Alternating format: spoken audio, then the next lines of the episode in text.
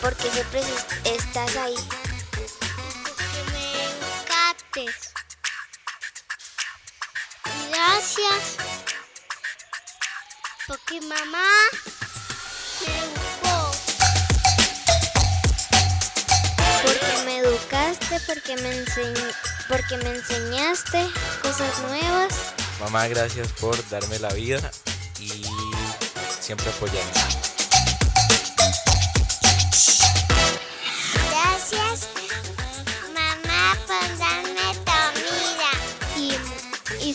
Caigo, tú estás ahí para que me levantes y siempre me estás apoyando y siempre estás ahí para mí. Soy tu bendición de Dios. Te amo mucho. Feliz Día de las Madres. Feliz día, mamá. Feliz Día de las Madres. Feliz día, mamá. Feliz día, mamá. Feliz día a las madres. Feliz día, mamá. Te quiero mucho. Feliz día, mamá. Feliz día de las madres.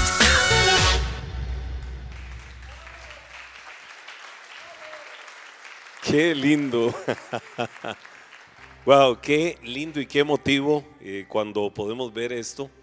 eh, porque es, es de verdad genuino, es del corazón de un hijo ah, que salen estas cosas. Quiero hablar durante algunos minutos y solo quiero dejar una palabra impregnada en el corazón de ustedes. Espero hacerlo en los próximos 15, mucho 20 minutos.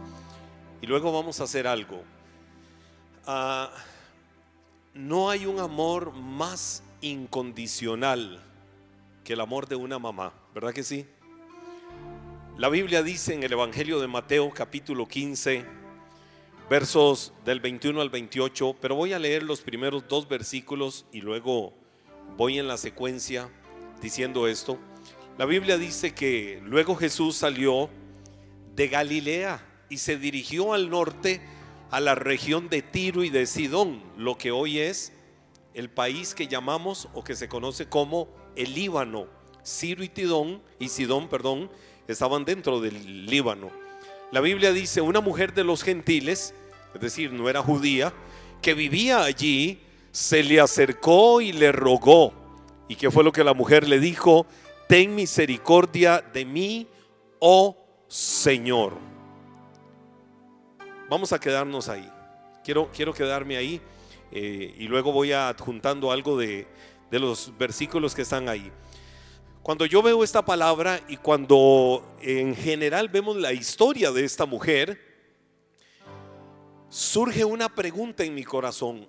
¿Cuál es la dimensión del amor de una madre? ¿Cuál es la dimensión? Y no le voy a hablar hoy específicamente a las mamás, le voy a hablar a todos, pero, pero quiero que, que cada uno tome esta palabra, que los hombres tomen esta palabra, que todos en general eh, nos adueñemos de esta verdad. ¿De qué es capaz el verdadero amor? ¿Hasta dónde puede llegar el verdadero amor? Y, y aquí veo varios puntos que internalizo, que traigo a mi corazón y los reflexiono al, al respecto. Lo número uno, el amor verdadero, el amor incondicional.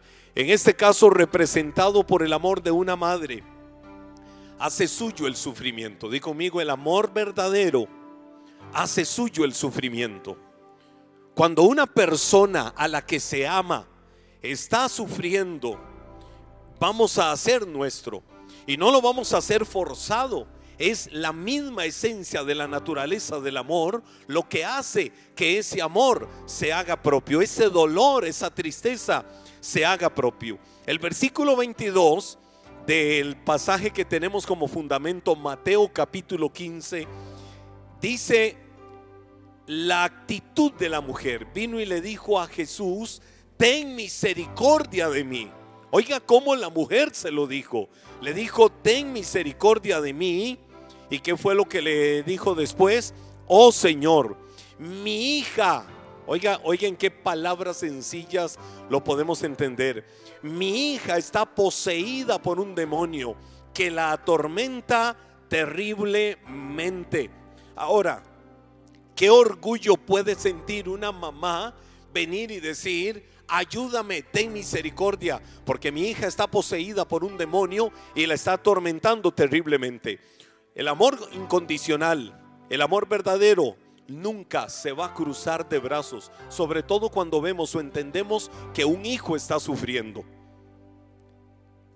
Y ahí es donde digo, no tiene que ser un sentimiento específicamente de una mamá.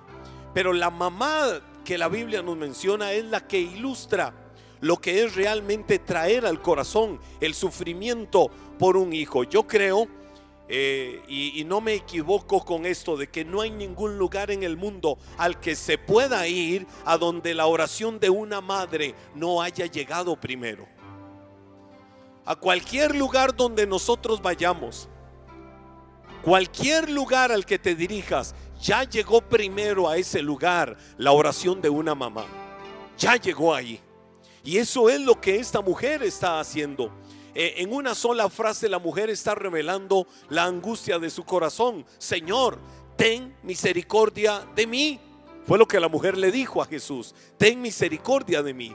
Y ahí fue donde ella estaba revelando, estaba abriendo su corazón totalmente a Jesús para decirle, ten misericordia de mí. Fue como decirle, mire, fue como expresarle de manera natural al Señor, mi hija está endemoniada y todo lo que me quiera decir la gente, pueden juzgarla, pueden señalarla, pueden pisotearla, pueden hacer, pueden decir lo que sea de mi hija, lo que quieran, lo que sea, pero es mi hija. Ella sabía lo que estaba viviendo. Ella sabía lo que estaba experimentando. Ella sabía lo que había en su corazón. Díganle la endemoniada. Díganle el mismo diablo. Díganle lo que quiera. Que por encima de lo que le quieran decir es mi hija. Y ese era el sentimiento que esa mujer tenía en ese momento. Te voy a decir algo y toma esta palabra en tu corazón. Nunca te rindas a clamar delante del Señor por tus hijos. Nunca claudiques, nunca cedas en un clamor delante de la presencia del Señor por tus hijos. Una mujer, un hombre de fe, alguien que sabe lo que representa la herencia bendita, nunca se rendirá en ver un cambio en su hijo, en su hija, e incluso hará lo que sea hasta que sean libres de toda cadena satánica, de toda obra de Satanás en su vida. Y esta mujer estaba atrevida primero haciendo sentir en su propio corazón, haciendo suyo el sufrimiento por causa de su hijo. Ahora un segundo aspecto que yo veo en esta historia de esta mujer. Número uno, hace suyo el sufrimiento de su hija. Número dos, esta mujer sigue adelante, aunque naturalmente no esté viendo respuesta.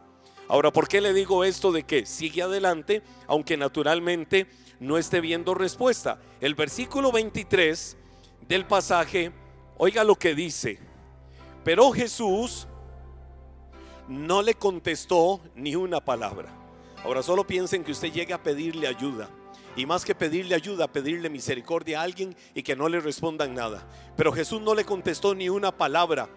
Entonces sus discípulos le pidieron que la despidiera, es decir, que le dijera, váyase, deje de molestar al maestro. Dile que se vaya, dijeron. Nos está molestando con sus súplicas. Es lo que la Biblia está diciendo que los discípulos dijeron, esta mujer nos está molestando. Esta mujer nos está entorpeciendo el caminar. Esta mujer está haciendo un obstáculo. Maestro, dile que se vaya.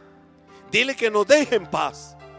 Ahora, ¿qué era lo que estaba haciendo la mujer? ¿Pidiendo dinero? No, no estaba pidiendo dinero. La mujer estaba pidiendo misericordia por la situación particular que ella estaba viviendo. Ahora, en este caso Jesús tuvo una insólita respuesta frente a la terrible pena que la mujer estaba viviendo, que estaba enfrentando. El único que podía liberar a su hija era el que en apariencia le estaba dando la espalda. Él el que en apariencia la estaba ignorando. Tras de su dolor vienen los discípulos y le dicen, dile que se vaya, dile que nos deje en paz. Aún así, y es aquí donde viene la esencia del punto, de que sigue adelante aunque no vea la respuesta. Porque la mujer vio evidencias de que le estaban ignorando. La mujer vio evidencias naturales de que no iba a tener respuesta. Aún así, ella no se inmutó. Ella no se detuvo, la mujer no permitió que nada la detuviera y siguió perseverante en una respuesta para su hija, porque ella sabía, ella entendía y ella creía que Dios podía hacer un milagro. Aunque sus ojos naturales no lo estuvieran viendo, ella entendía y creía que Dios podía hacer un milagro. Ahora eso me lleva a mí a reafirmar algo, el amor incondicional. Y en este caso el amor incondicional de una madre no tiene límites, es atrevido, es enardecido, es un amor impulsivo dispuesto a aplastar cuanto se ponga en el camino que quiera dañar, que quiera marcar o que quiera oponerse para que su hijo o su hija vea una respuesta en su vida. Y era lo que la mujer estaba haciendo. ¿Cuántas noches esta mujer pudo haber estado desvelada por la condición de su hija? ¿Cuántas veces, cuántas noches, cuánto tiempo esta mujer pudo haber estado escuchando gemidos de su hija atormentada, endemoniada, su cuerpo brincando? Mire, si alguien ve películas a veces tan de fantasía, de algunos demonios, si alguien ve a veces películas hasta como El Exorcista y no duerme durante una semana, ahora imagínese lo que era esta mujer tenerlo al frente suyo todos los días. Su hija atormentada por un demonio. Ahora, ¿qué fue lo que esta madre hizo frente a eso? Se mantuvo intercediendo por su hija. Di conmigo, intercediendo. Ella lo que hacía era seguir clamando, intercediendo por su hija. Es verdad que fue probada, pero ella descubrió, esta mujer descubrió y toma esto en tu corazón, el poder que hay detrás de un clamor. Que cuando se clama, ese clamor no va a llegar en vano. Ese clamor tiene un poder y ese poder se va a manifestar para traer una gloriosa y poderosa respuesta ante la necesidad que hay como la que esta mujer tenía en ese momento. Ella descubrió el poder que hay detrás de un clamor. Descubrió que la falta de una respuesta al momento por la situación que está viviendo nunca va a significar una negativa de parte de Dios. Que aunque sus ojos naturales no lo estén viendo, que aunque la situación le esté diciendo lo contrario, eso no significa una negativa de parte de Dios. De alguna manera y por algún lugar va a venir respuesta a su vida. Y aquí tenemos el ejemplo de una madre que por amor a su hija no disminuyó nunca la intensidad de su oración y de su clamor delante de Dios. Es decir, a esta mujer no la doblegaron las circunstancias. Una tercera cosa que veo acá y es que ella aprendió a soportar la respuesta inesperada. El versículo 25 y el versículo 26 dice así. Entonces, ese es el 24. Vamos al, 25. Ella se acercó y lo adoró. No recibe respuesta, se siente ignorada. ¿Y qué fue lo que la mujer hizo? Adorar a Dios. Dijo conmigo, adoró a Dios. Aun cuando no estés viendo respuesta, aun cuando sientas que Dios te está ignorando, aun cuando sientas que ya no hay salida ante la situación que estás viviendo, aun cuando sientas que el mundo se te ha venido encima, levanta tus manos y adora al Señor, levanta tus manos y exalta al Señor y dile, Señor, no sé lo que estoy pasando, no lo puedo entender, no sé qué es esto, no tengo una respuesta lógica, no hay una respuesta humana, pero yo te voy a adorar, yo te voy a alabar. Señor, lo voy a hacer sencillamente porque yo sé que tú eres Dios, que soy tu hijo, que soy tu hija y no me vas a dejar abandonado. No hay justo desamparado. Por algún lugar, de alguna manera, tiene que venir una respuesta del mismo cielo, porque yo no creo en un Dios que no responda. Yo creo en un Dios que tiene respuesta a todo lo que nosotros tenemos. Y esta mujer, después de lo que vivió, lo que hizo fue adorar a Dios, dice la Biblia. Dice el versículo, ella se acercó y lo adoró y le rogó una vez más, Señor, ayúdame. Jesús le respondió. Ah, ya Jesús empieza a responder. Ya al fin, usemos el término tico, le da pelota o le da bola y empieza a responderle y le dice, no está bien tomar la comida de los hijos y arrojársela a los perros. Es verdad, Señor, respondió la mujer, pero hasta a los perros se les permite comer las sobras que caen bajo la mesa de sus amos. Ahora, ¿qué me encuentro yo acá? Otra prueba para esta mujer fue ver cómo Jesús siguió su camino sin atender su llamado primero. Jesús no le responde, pero se adelanta. La mujer perseveró. ¿Sabe qué fue lo que hizo? Se adelantó a donde iba la comitiva ahí por las regiones de Tiro y Sidón. Interrumpió el paso de Jesús. Esta mujer fue agresiva, esta mujer fue violenta, esta mujer fue impetuosa, esta mujer se paró al frente y le dijo, yo no me muevo de aquí hasta que tú me respondas. Yo no me muevo de aquí hasta ver la manifestación de lo que tienes. Mi hija está endemoniada. Mi hija es atormentada por el mismo diablo. Pero yo sé quién eres. Yo sé el poder que tienes. Yo sé de dónde vienes. Sé la calidad de lo que estás representando. Eres el Dios verdadero y de aquí no me muevo hasta que tú me des una respuesta. Y entonces la mujer, la Biblia dice que interrumpió el camino. Y piense cómo es que Jesús va caminando, se le para a la mujer al frente y le dijo, no, le, dice, no te dejo pasar. No vas a seguir avanzando, no vas a seguir caminando. Le, le interrumpió, la mujer se adelantó, se postró en tierra inmediatamente cuando le interrumpió el camino. Y ahora viene y le dice, Señor, socórreme. Señor, ten misericordia. Socórreme, haz algo.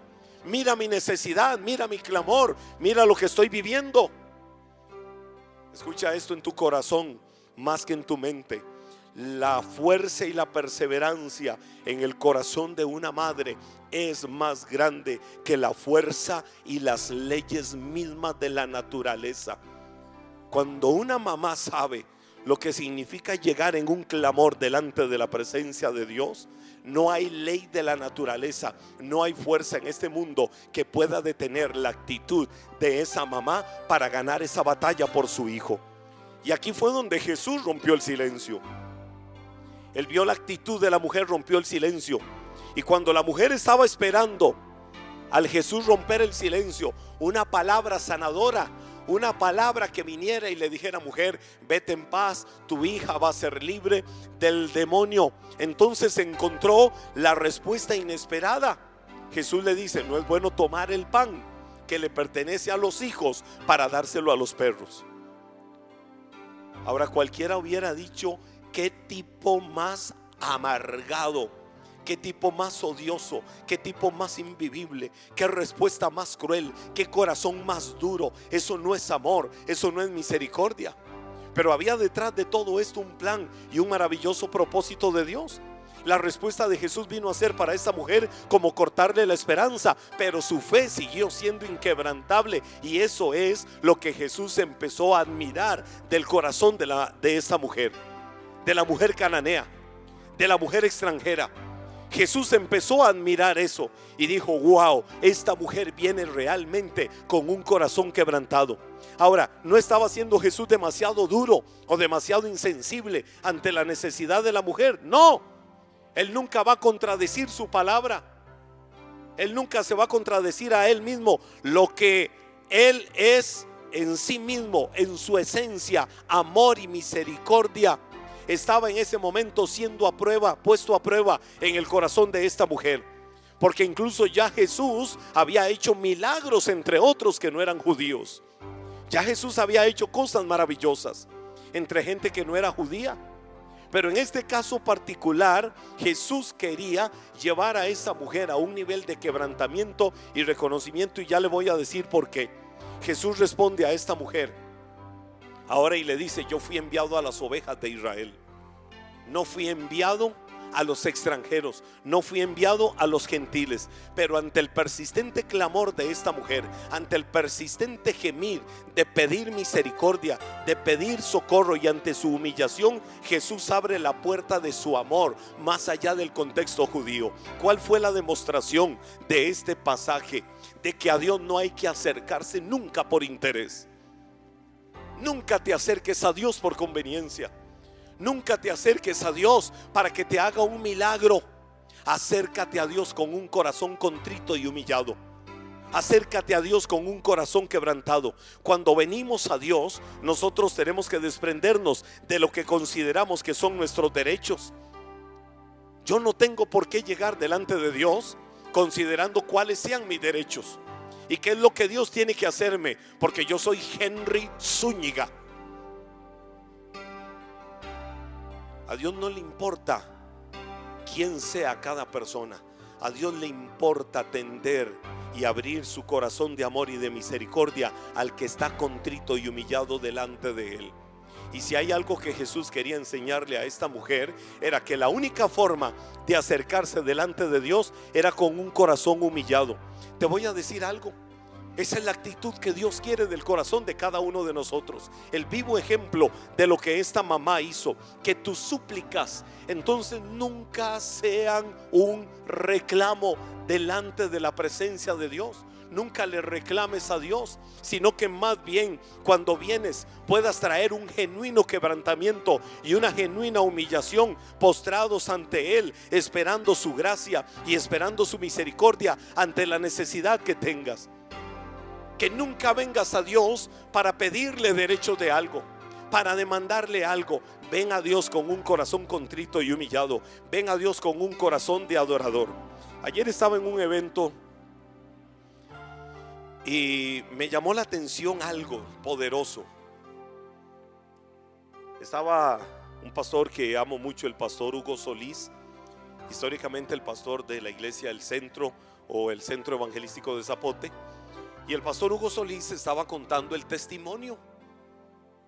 Y como es abierto y es público, eh, cuando él entró en una crisis de ansiedad, en una crisis de estrés, y yo he contado cómo en una etapa de mi vida a mí me sucedió, y cómo yo tuve que estar apartado un tiempo eh, de mis labores por una crisis de ansiedad, que revelaba la naturaleza de cada uno de nosotros. Pero el pastor Hugo Solís la vivió elevado a la máxima potencia. Y el pastor Hugo Solís cuenta cómo él estuvo tres meses postrado en una cama, viendo para el techo, nada más esperando morirse. Y él decía ayer abiertamente, a veces piensan que nosotros somos de palo y que no podemos fallar, que no podemos sentirnos mal, que no podemos sentirnos tristes, que no pasamos problemas, que no pasamos dificultades, que no pasamos diferentes situaciones. Pero yo estuve tres meses postrado y fuera de esos tres meses, seis meses más enfrentando esta crisis. Y él cuenta muchas cosas de todo lo que vivió. Y él decía, llegó un momento en mi vida en que lo único que yo quería era morirme. Y si uno lo único que quiere es morirse, ¿en qué está pensando? ¿Cómo me puedo morir? ¿Qué puedo hacer para yo morirme, para no estar en este mundo? Por la crisis que él estaba viviendo. Dice, me sostuvo mi temor de Dios.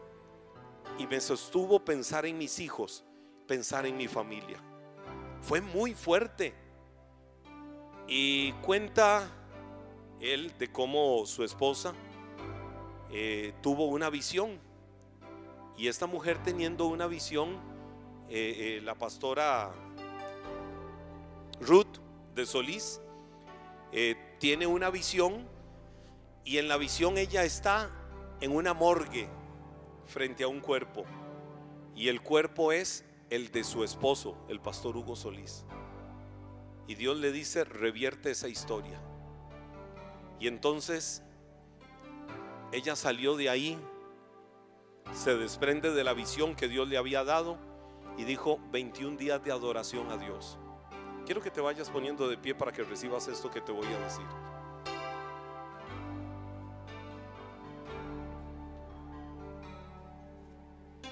Dios le pone en el corazón y ella dice 21 días de adoración a Dios. No entiendo por qué. Y ella se acercó a un equipo fuerte de líderes y adoradores de la iglesia y le, le dijo, vamos 21 días de adoración a Dios. Cuando más necesidad hay, cuando más urgencia tenemos, cuando más respuestas necesitamos, porque Hugo se quiere morir. Lo único que vamos a hacer es adorar a Dios y no le vamos a pedir a Dios absolutamente nada, nada, nada.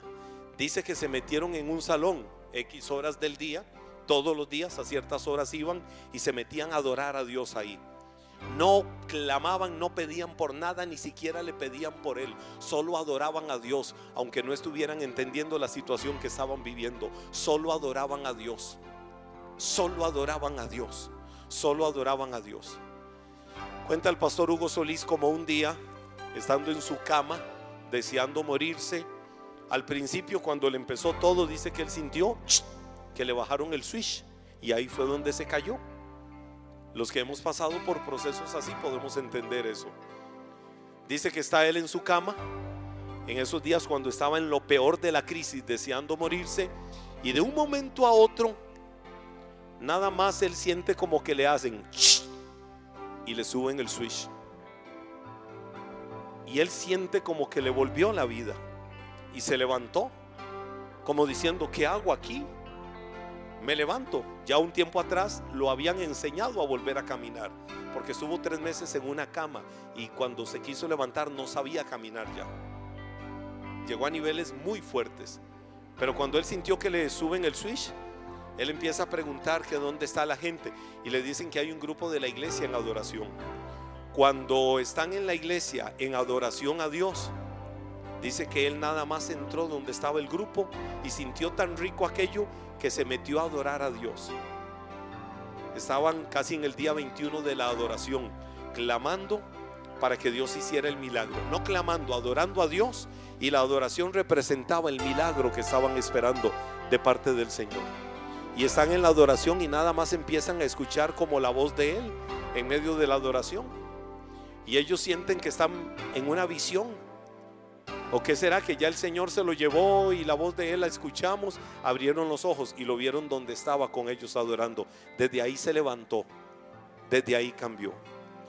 Cuando esta mujer recibió el milagro para su hija. Porque luego vemos donde Jesús viene y le dice a esta mujer en el verso 28, apreciada mujer, le dijo Jesús, tu fe es grande, se te concede lo que pides. Y al instante su hija quedó sana. ¿Qué fue lo que despertó el favor de Dios? No demandarle, no reclamarle, no buscar porqués, sino adorar a Dios.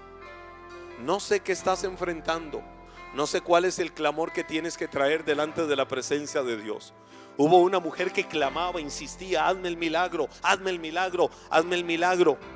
Pero cuando la mujer se adelantó, interrumpió, se postró y lo adoró, empezó a despertarse el milagro. Fue cuando Jesús abrió sus labios. Y cuando Jesús vio la actitud de humillación y de adoración de esta mujer, le dijo, mujer, levántate, tu hija está sana. A partir de ese milagro, la hija de esa mujer cananea recibió total libertad del dominio de un demonio en su vida.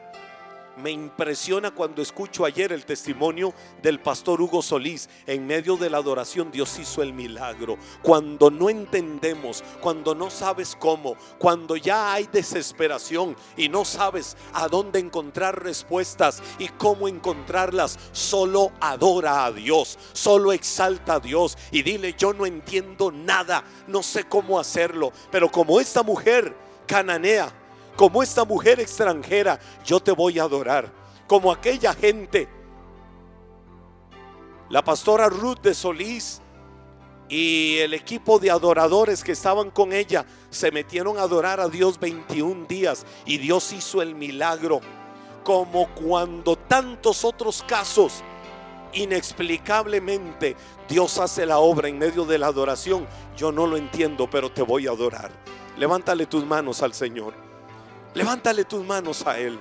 Vamos a cerrar este tiempo en un espíritu y en una atmósfera de adoración y de exaltación a Dios. Vas a provocar un milagro en tu vida en esta noche. Vas a despertar el milagro, vas a saludar el milagro, vas a saludar la respuesta de Dios, vas a saludar lo que estás esperando de parte del Señor y lo vas a hacer a través de la adoración de tu corazón. Levántale tus manos a Él y dile, Señor, yo no entiendo. Vieras que yo no entiendo muchas veces, tampoco. A veces digo, Señor, ¿cómo lo vas a hacer? Dios quisiera ver tantas respuestas. Quisiera ver la solución a esto, a esto otro, a tantas cosas. Y en mi humanidad muchas veces digo, Dios, mereceré pedirte algo. Ah, pero ahí es donde entiendo que esto se llama gracia, esto se llama amor, esto se llama misericordia.